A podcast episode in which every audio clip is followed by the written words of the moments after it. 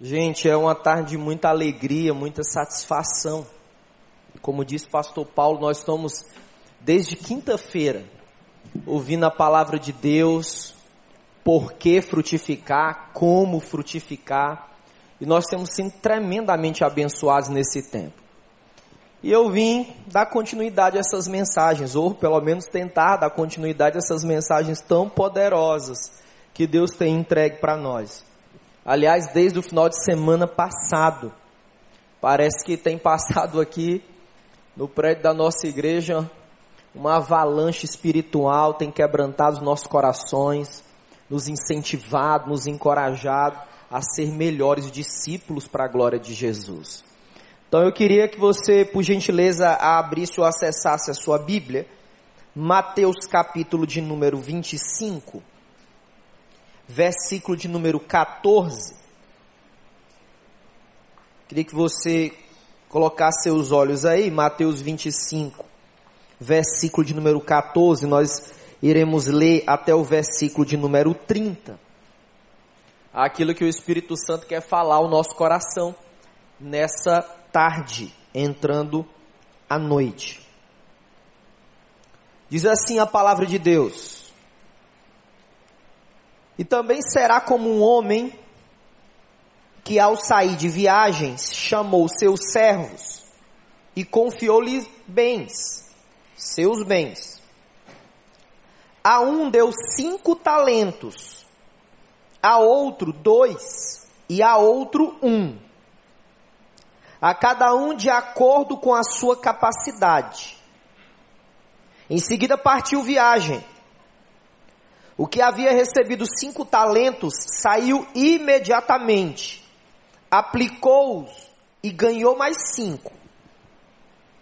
Também o que tinha dois talentos ganhou mais dois. Mas o que tinha recebido um talento saiu, cavou um buraco no chão e escondeu o dinheiro do seu senhor. Depois de muito tempo, o senhor daqueles servos voltou e acertou a, as contas com eles. O que tinha recebido cinco talentos, trouxe outros cinco e disse: O senhor me confiou cinco talentos, veja, eu ganhei mais cinco. O senhor respondeu: Muito bem, servo bom e fiel. Você foi fiel no pouco, e eu porei sobre o muito Venha e participe da alegria do seu Senhor. Veio também o que tinha recebido dois talentos e disse: O Senhor me confiou dois talentos. Veja, eu ganhei mais dois. O Senhor respondeu: Muito bom, muito bem, e fiel. Você foi fiel no pouco e eu o porei sobre o muito. Venha e participe da alegria do seu Senhor. Por fim, veio o que tinha recebido um talento e disse: Eu sei que o Senhor é um homem severo, que colhe onde não plantou e junta onde não semeou. Por isso, tive medo, saí e escondi o seu talento no chão. Veja, aqui o que está aqui o que lhe pertence. O Senhor respondeu: Servo mau e negligente. Você sabia que eu colho onde não plantei e junto onde não semeei? Então você devia ter confiado o meu dinheiro aos banqueiros, para que quando eu voltasse o recebesse de volta com juros. Versículo 28. Tirem o talento dele e entreguem-no ao que tem dez Pois a quem tem mais será dado, e terá em grande quantidade. Mas a quem não tem, até o que tem lhe será tirado. E lancem fora o servo inútil nas trevas, onde haverá choro e ranger de dentes, que o Senhor tenha misericórdia de nós. Meus irmãos, eu não sei se vocês perceberam ou se você percebeu, o livro de Mateus ele contém inúmeras parábolas. Mas o que eram as parábolas ou o que são as parábolas? As parábolas são histórias cotidianas que Jesus estava usando para ensinar os valores do reino de Deus aos discípulos. E eu quero extrair algumas lições aqui, para que nós, como indivíduos, como casais, como jovens, como adolescentes, como crianças, como famílias, como é que nós podemos dar continuidade à obra de frutificação que Jesus confiou a nós. Mas vamos nos posicionar no tempo a qual nós estamos vivendo. Não é novidade para nós. O elevado ou o manifesto nível de corrupção que a nossa nação vive. Nós poderíamos falar aqui sobre a catástrofe da fome, do fanatismo político ou religioso. Poderíamos dizer que um dos nossos desafios na contemporaneidade é a situação dos refugiados ao redor do mundo. Mas sabe, às vezes a gente escuta essas notícias e quase que somos levados a acreditar que Deus foi pego de surpresa. Deixa eu dizer para você, não, Deus não foi pego de surpresa e Ele tem uma resposta para todos esses problemas, para todos esses desafios. E sabe qual é a resposta de Deus? E sabe qual é o antídoto de Deus para esse caos? E sabe qual é a carta de esperança de Deus para essa geração? É você. Amém? Jesus quer tocar o mundo através da sua vida. Jesus quer integrar o solitário. Jesus quer dar esperança ao desesperançado. Jesus quer restaurar o ferido. Jesus quer liberar dons espirituais sobre você, para que você dê continuidade à missão que ele confiou a nós. Observa por gentileza o versículo de número 14. Mateus ele narra essa conversa de Jesus. E ele diz que um homem, e a gente pode imaginar a figura do administrador, ele ia sair de viagem, ele chamou os servos que ele tinha e disse o seguinte: Olha, para você eu vou dar cinco talentos, para você eu vou dar dois talentos, e para você eu vou dar um talento. Vamos repetir junto. 5, 2, 1. Vamos lá. Mais forte. Só os homens. Só as mulheres. Presta atenção nisso. Vou explicar para você. O talento no tempo da Palestina, nesse momento aqui, ele era representado por não por uma moeda, mas pela medida da soma dessas moedas. A moeda mais comum naquela época era o cobre ou prata ou ouro. Então a soma de um quilo de prata, um quilo de cobre ou um quilo de ouro era representado ou chamado naquele momento de talentos ou talento. Mas eu quero que toda vez que eu usar a palavra talento, você vai lembrar que essa palavra no português significa habilidades. E a gente poderia traduzir assim, aplicando na nossa vida. Para um, Jesus deu cinco tipos de habilidades. Para outro, Jesus deu dois. E para outro, Jesus deu um tipo de habilidade.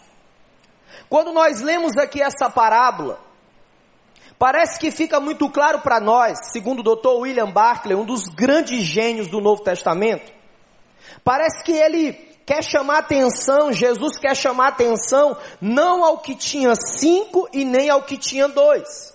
Jesus está nos chamando a atenção como igreja de Deus, aquele que tinha um talento. Mas você lembra disso? Guarda isso daí. Sabe quem era aquele que Jesus estava chamando de servo inútil? Eram os chamados escribas, eram os fariseus, era gente profundamente religiosa. Era gente que observava a lei com rigor. Talvez na atualidade fosse alguém profundamente moralmente correto. Mas depois a gente vai ver o que acontece. Anota, anota aí nas tábuas do teu coração. Se nós queremos dar seguimento à missão, ao propósito, ao significado da nossa fé, de frutificar a tempo e a fora de tempo, nós precisamos aprender que Deus dá habilidades e dons distintos a homens e mulheres na quantidade que Ele quer. Um tinha cinco, outro tinha dois e um outro tinha um. Presta atenção. Sabe qual é a nossa dificuldade? Nós não conseguimos entender que quando nós confessamos Jesus como Salvador da nossa vida, quando nós somos batizados no Espírito Santo na nossa conversão, o Senhor nos deu pelo menos um talento. Agora pensa comigo.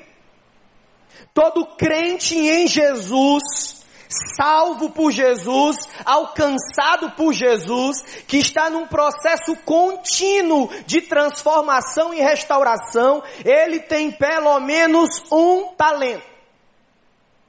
Eu poderia dizer que nessa distribuição a critério de Jesus, ninguém tem mais de cinco talentos e ninguém tem menos de um talento. Essa distribuição é a critério de Deus. Os homens não são iguais em seus talentos. As mulheres não são iguais em, seu, em seus talentos. Porém, a, a, parábola e a palavra de Deus nos diz que independente se temos cinco talentos e dons, independente se temos dois ou se temos um, existe uma orientação clara de Jesus para nós. E a palavra é frutifique. Frutificar não é uma escolha.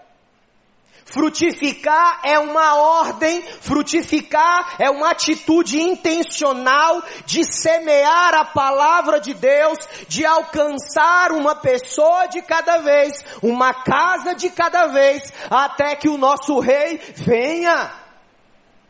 Sabe o que me chama a atenção? O doutor Elias Dantas vai pregar daqui a pouco. Ele escreveu alguns livros, eles estão à venda ali fora. E nesse livro aqui, de título Ninguém Detém as Marcas Espirituais de uma Igreja Saudável, ele diz algo muito interessante. Ele diz assim: olha, Jesus ele não percorreu mais do que 250 quilômetros de distância da sua casa. Eu já li a Bíblia algumas vezes e eu fiquei, meu Deus, eu nunca pensei sobre isso. Olha quando o Espírito Santo revela a palavra a alguém na sua leitura diária. Imagina Jesus, como se Jesus tivesse uma corda ali na cidade de Jerusalém, e aquela corda fosse esticada a 250 quilômetros. Ponto. Jesus não passou dali. Aí vem uma colocação muito intrigante. Ora, se Jesus não andou mais do que 250 quilômetros, como é que eu e você estamos aqui hoje à noite? Já pensou sobre isso? Já pensou como Jesus tinha uma visão clara, como Jesus tinha uma convicção de que ele precisava frutificar na vida de outros? Para que aqueles outros frutificassem na vida de outros, para que nós chegássemos aqui e disséssemos assim através da ceia: Jesus Cristo, Ele vive, Ele reina e reinará eternamente. Olha, precisamos ter uma visão estratégica para que Jesus pudesse frutificar, se multiplicar até hoje, até você. ele precisou fazer uma coisa que dá muito trabalho e tem poucos, infelizmente, que querem fazer isso. É a capacidade de nós se concentrarmos em poucos, para que aqueles poucos se concentrem em muitos. Jesus olhou doze homens. Depois daquele homens Aqueles homens se frutificaram em 70. O foco de Jesus era aquele punhado de discípulos, para que aqueles discípulos se concentrassem em muitos.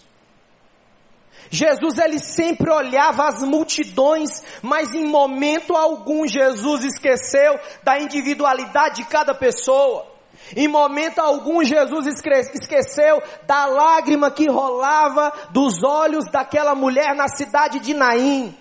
Jesus em momento nenhum esqueceu a dor da rejeição daquele leproso. Sabe por quê? Porque Jesus se interessa pelas multidões e Jesus se interessa pelos indivíduos. Sabe qual é o nosso papel? Se concentre em poucos para que aqueles poucos se concentrem em muitos e nós possamos juntos receber essa cidade para a glória de Deus. Em 1 de janeiro de 1739, três jovens, eram poucos, eles resolveram um dia fazer uma vigília de oração, pastor Paulo. Um chamou o outro, aí vamos orar. E o outro disse, eu topo. Ah, vamos orar, pode ser lá em casa. Não, pode ser na universidade. E eles começaram a orar. Um desses era John Wesley. John Wesley pega o seu diário e ele começa a escrever a experiência do que tinha acontecido naquela noite. E John Wesley diz assim: Olha, naquela noite nós três fomos sacudidos pelo poder e pela, pela glória de Deus. Naquela noite o peso da presença de Deus era tão grande, era tão intenso, que nós ficamos prostrados diante dele. Sabe qual foi o resultado? John Wesley, Carlos Wesley, seu irmão, e um outro homem de Deus chamado George Whitfield, eles frutificaram em outros 60 irmãos, e aqueles 60 irmãos se frutificaram na vida de outros. E sabe o que acontece? A Europa, a América e o mundo inteiro, décadas seguintes, experimentaram um avivamento, uma visitação especial de Deus na geração deles. Três jovens, poucos, que impactaram seu mundo. Diz a história que George Whitfield, ele subia na cela de um cavalo. E ele ia a cavalo cerca de milhares de quilômetros, pregando o evangelho de Deus. E diz a história dos avivamentos que um dia George Whitfield chega numa escola, tá, muito, tá nevando muito, temperaturas abaixo de zero. E ele entra naquela escola, pede falar com a diretora, Dona Elisângela. E a diretora recebe George Whitfield. Ela não imaginava quem ela estava recebendo. E George Whitfield diz assim: Olha, seria possível nós reunirmos hoje todos os alunos. E ela diz para ele: Olha, talvez não seja possível reunir agora. Mas se o senhor esperar, no final da aula nós vamos reunir todos os alunos aqui na quadra. E ele disse: a mensagem que eu quero trazer é a mensagem do Evangelho de Cristo. E diz a história que quando George Whitfield começa a pregar a palavra de Deus, vários alunos caem de joelhos, confessando seus pecados e entregando as suas vidas a Jesus. Sabe qual é a segunda lição daquela parábola? Dessa parábola? É que quando no versículo 16, coloca os teus olhos no verso 16. a Bíblia diz que aquele que havia recebido cinco talentos foi imediatamente, aplicou e ganhou mais cinco. O que tinha recebido dois, aplicou e ganhou dois. Se você quer frutificar, você não pode perder de vista que quanto mais você frutificar, quanto mais você servir a Deus aonde você está, certamente você terá mais trabalho. Esses servos chegaram para o administrador quando ele voltou, e o administrador diz o seguinte: Olha, você trouxe cinco, toma mais cinco. Olha, você trouxe dois, toma mais dois. Foi 100% a mais de responsabilidade sobre a vida deles. Meus irmãos, nós não podemos alimentar a fantasia, a ilusão de que nós vamos ter simplesmente um tempo de descanso após muito trabalho. Isso deve acontecer, isso pode acontecer, mas no reino de Deus, a recompensa de trabalho é mais trabalho. No reino de Deus, a recompensa da frutificação é mais desafios que Deus coloca sobre a sua vida. Foi feita uma pesquisa com grandes executivos e líderes mundiais. Bill Gates, Barack Obama, Angela Merkel e um dos fundadores do Facebook, aliás, o fundador do Facebook. E a pesquisa foi muito interessante porque eles, todos eles foram responderam questionários e esses questionários eles tinham continham informações que eles trabalhavam arduamente, abnegadamente, cerca de 14 horas por dia. Eu fiquei impressionado. Você já parou para pensar nisso? Nessa dinâmica da importância da devoção a Deus, de se encher do Espírito Santo, eu lembro quando o Dr. Russell Shedd teve aqui, ele disse o seguinte: olha, ser cheio do Espírito Santo não é quanto eu tenho do Espírito Santo, mas é quanto o Espírito Santo tem de mim. Então, quanto, cada vez que o Espírito Santo tem da minha vida, num processo, na dinâmica da devoção, o resultado natural dessa experiência precisa ser a frutificação um processo natural. Observe que o próprio Deus, ele trabalhou muito para criar todas as coisas. E lá em Gênesis, no capítulo 1, talvez, seja a primeira avaliação de qualidade. Deus cria, diz assim: Deus criou o céu e viu que era bom. E Deus criou as árvores e viu que era bom. Deus cria e avalia. Mas, mas depois desse tempo, ele descansa. Para quê? Para continuar a trabalhar e trabalha até agora na sua vida. E trabalha até agora na minha vida. Essas crises que o mundo vive, essas crises que as famílias vivem, essas crises que a juventude vive, essas crises são para nós oportunidade de uma tremenda colheita que Deus quer nos entregar. Eu não sei se você prestou atenção na decoração ao redor aqui. Quando nós pensamos nessa decoração, foi exatamente para que tivéssemos a sensação de estar no meio da cidade. Cada prédio desse, aqueles que moram em condomínios ou casas podem representar o seu ou o meu.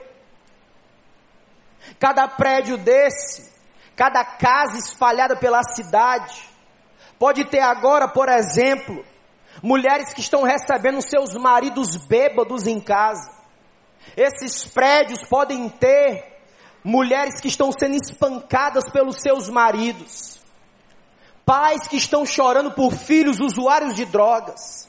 E sabe o que eu disse lá no início? A resposta de Deus para isso é você.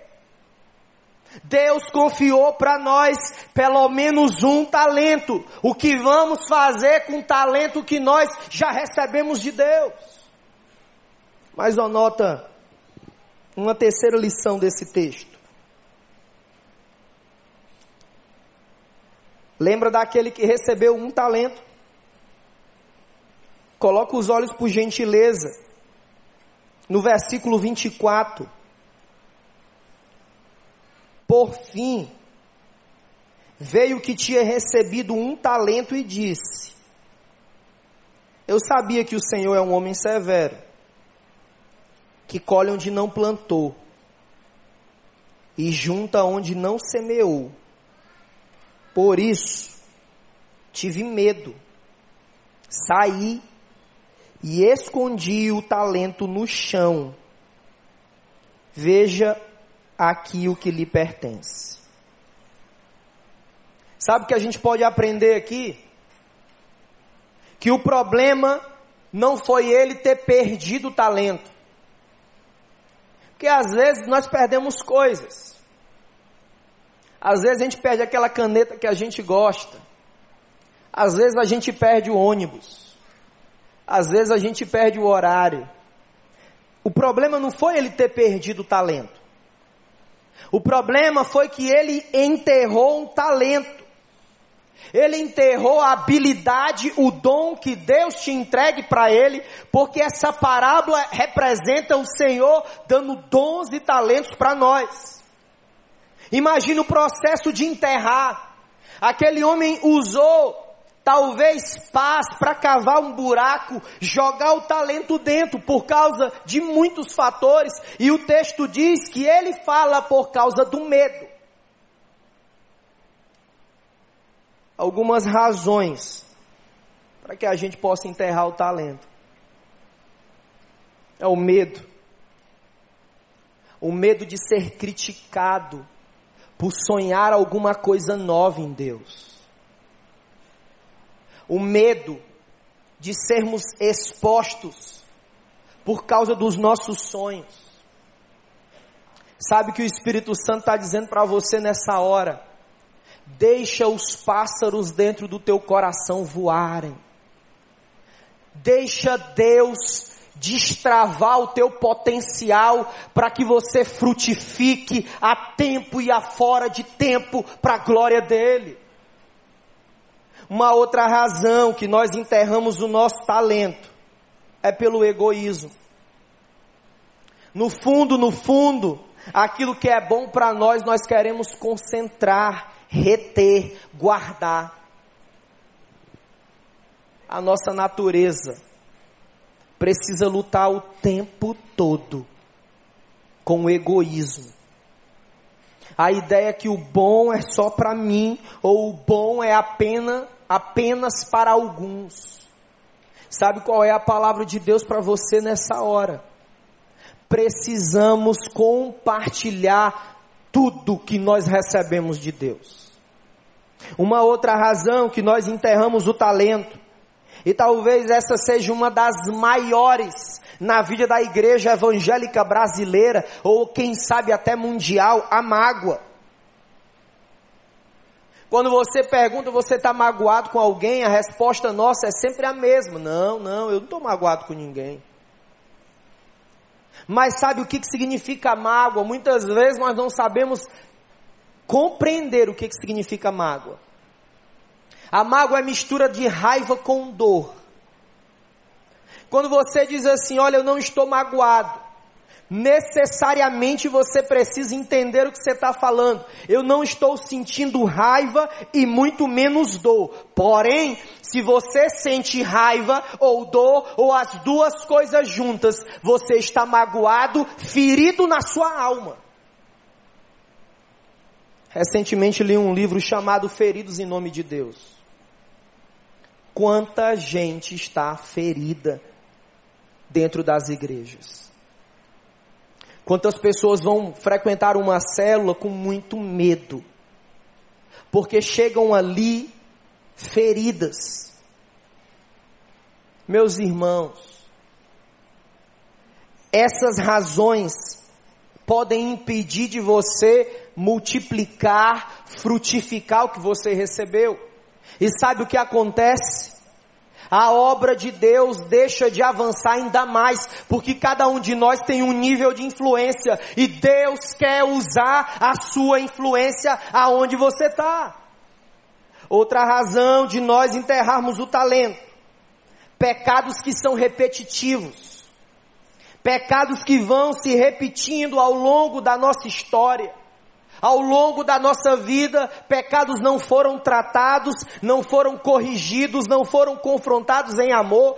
Passa um ano, dois, três, dez anos e a repetição continua a mesma e Satanás tira a sua energia. E sabe o que você faz? Cava um buraco e enterra o talento. Qual que é a boa notícia? Como o Senhor tem prazer na nossa frutificação, porque Ele sabe que nós estamos na cidade, e se Deus nos plantou aqui, nesse bairro há 29 anos, é porque Ele quer que eu e você possamos frutificar exatamente nesse ambiente, a partir desse ambiente, até os confins da terra. Vença o medo, derrote o egoísmo, experimente o perdão e seja liberto das cadeias do pecado na sua vida. Uma quarta lição nesse texto. Coloca os olhos, por favor, no versículo 28. Esse é um versículo muito interessante. O texto diz assim: Tirem o talento dele e entreguem-no ao que tem dez. Eu confesso para você que quando eu li isso a primeira vez, eu achei uma palavra muito dura.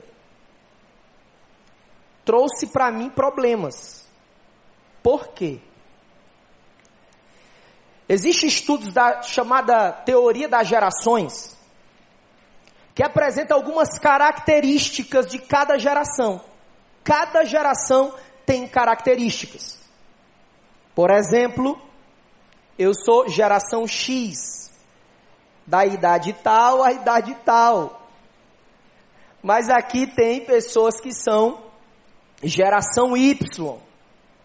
Se eu não estou equivocado, vinte e poucos anos. E uma das marcas das duas gerações X e Y é uma dificuldade enorme, grande, gigantesca, de ser confrontado. Só que nós temos um problema muito sério, precisamos resolver agora tempo está passando, a gente tem que resolver esse problema para sair daqui melhor. Qual é o problema? Jesus está dizendo assim, ó, tira. Jesus está dizendo o seguinte: servo mau, o que você tem lhe será tirado. Eu disse, eu preciso seguir adiante pedir misericórdia de Deus. E aqueles que são adeptos da teologia, da, do universalismo, que dizem todos seremos salvos, todos somos bonzinhos demais. E a editora Sextante vendeu milhares de livros nessa teologia. Eles vão dizer assim: não, não, não, não, não, Jesus não está falando isso.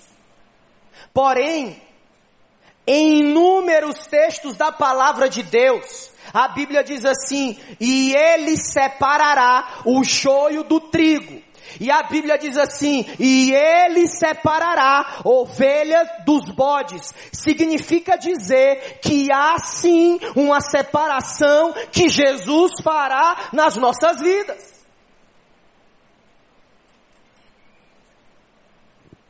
Senão ia ser muito fácil. A questão é que muitas vezes nós queremos dar justificativas porque enterramos o talento na seguinte ideia: eu não preciso fazer nada para ser amado por Deus. Você está correto, eu creio nisso, a Bíblia também. Porém, nós fazemos, nós frutificamos, nós multiplicamos, nós amamos, nós cuidamos, pastoreamos, não para ser amados, mas porque nós já fomos amados por Deus. Isso faz toda a diferença. Essa é a beleza do cristianismo. Não é uma crença, uma fé da troca, não, mas é uma fé da experimentação, da experiência de ouvir o Nazareno, de andar no caminho, seja da fartura ou da escassez, dizendo: Senhor Jesus, o Senhor continua cuidando de mim. Eu já fui amado. Eu sou amado, você é amado, você foi amado lá na cruz, você foi amada, por isso siga, frutifique em nome de Jesus. E por fim, talvez tenhamos visto várias moças e rapazes com smartphone nas mãos, sorriso plástico no rosto mas que cavaram um buraco e enterraram o talento. Pessoas que passam anos, com quanto seja importante, sentadas nos bancos de muitas igrejas espalhadas pela nação, que cavaram buracos debaixo do assento onde sentam e colocaram seu talento, seu dom, a sua habilidade. Sabe que eu quero compartilhar do coração de Deus para o meu, para o seu coração? Hoje à noite é a noite de desenterrar o seu talento. Lembra? Não há ninguém que tenha mais de cinco, como não há ninguém que tenha menos de um. Você tem um talento que Deus lhe deu. Não fique cobrando amor. Não fique cobrando dívidas. Ame e ensine outros a amar. Num dos seus livros, Conversas Comigo Mesmo, Nelson Mandela escreveu algo interessantíssimo. Ele disse assim: Olha, um mundo novo não é conquistado por aqueles que ficam de braços cruzados e mantêm-se à distância. Não. O mundo novo será conquistado por, será conquistado por aqueles que estão na arena, cuja, cujas vestes rasgadas pelas tempestades e cujos corpos estão mutilados por causa da luta. A honra pertencem àqueles que não abandonam a verdade. A nossa geração tenta negar a todo custo a verdade. Mas sabe qual é a verdade? A verdade é que Deus fala conosco através da Sua palavra. A verdade é que essa palavra é irrefutável, infalível e inerrante. E ela é, como o salmista disse, lâmpada para os seus pés e luz para o seu caminho. Fique de pé em nome de Jesus.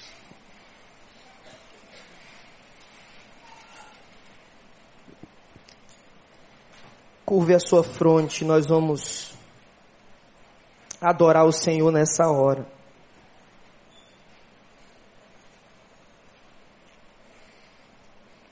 E à medida que nós vamos adorar o Senhor, nós temos tempo. Quero desafiar você da maneira como você está. Se você diz assim, olha, eu quero desenterrar o meu talento, mas eu não sei como fazer, nós queremos ajudar você. Nós temos tantas áreas na vida da igreja para ajudar você a desenterrar o seu talento. Tantas coisas acontecendo porque nós queremos viver um movimento de Deus. Quanto nós vamos adorar, quanto nós vamos clamar ao Senhor, nesses minutos que nos restam, eu queria que você fizesse duas perguntas. O que Deus falou com você numa parábola tão simples. E a segunda pergunta é assim: mas o que, que você vai fazer com isso agora? Nós não podemos ficar indiferentes ao mover do Espírito Santo através da palavra na nossa vida. Como diz desde o final de semana passado, parece que temos recebido uma descarga de poder espiritual. Meus irmãos, vai fazer oito anos que eu estou aqui, mas esses finais de semana, parece que quando a palavra é exposta, é como se fosse uma picareta quebrando gelo e gelo do meu coração e me truturando por dentro e por fora, porque Deus quer fazer algo especial na sua vida e através da sua vida. Nós podemos cometer erros, mas precisamos contabilizar, agradecer, bendizer ao Senhor os inúmeros acertos que temos feito para a glória de Deus. Eu assumi um compromisso com a minha família. Nós não vamos recuar um milímetro. Aonde tiver alguém que precisa ser amado por Deus, aonde tiver alguém que precisa ouvir a palavra de Deus, aonde tiver um discípulo que ainda não experimentou o poder de Deus, nós vamos pregar, nós vamos seguir, nós vamos amar, nós vamos confrontar em Deus, em amor, para que sejamos melhores. Eu quero fazer um apelo para você agora. Se você diz assim, eu quero tirar o talento do buraco, porque a gente só enterra o que já morreu. Eu quero convidar você usando a sua inteligência, o poder de decisão, de sair do seu lugar e dizer assim: Deus, sacode a minha vida. Senhor, eu estou cheio de marcas, mas eu creio que o óleo do Espírito Santo vai restaurar a minha vida. Gente me feriu, mas eu creio que gente pode ser instrumento de cura. Sai do teu lugar em nome de Jesus enquanto nós vamos adorar. Pastor Miquel, adora o Senhor. Pode sair do teu lugar. Não se preocupa com quem está do lado. Não pode sair em nome de Jesus. Pode sair do teu lugar em nome de Jesus. Entrega, entrega tudo para Deus. Entrega, entrega a mágoa, entrega a marca, entrega o cansaço, entrega a incredulidade. Adora a Deus. Por amor a ti, meu rei. Sonhos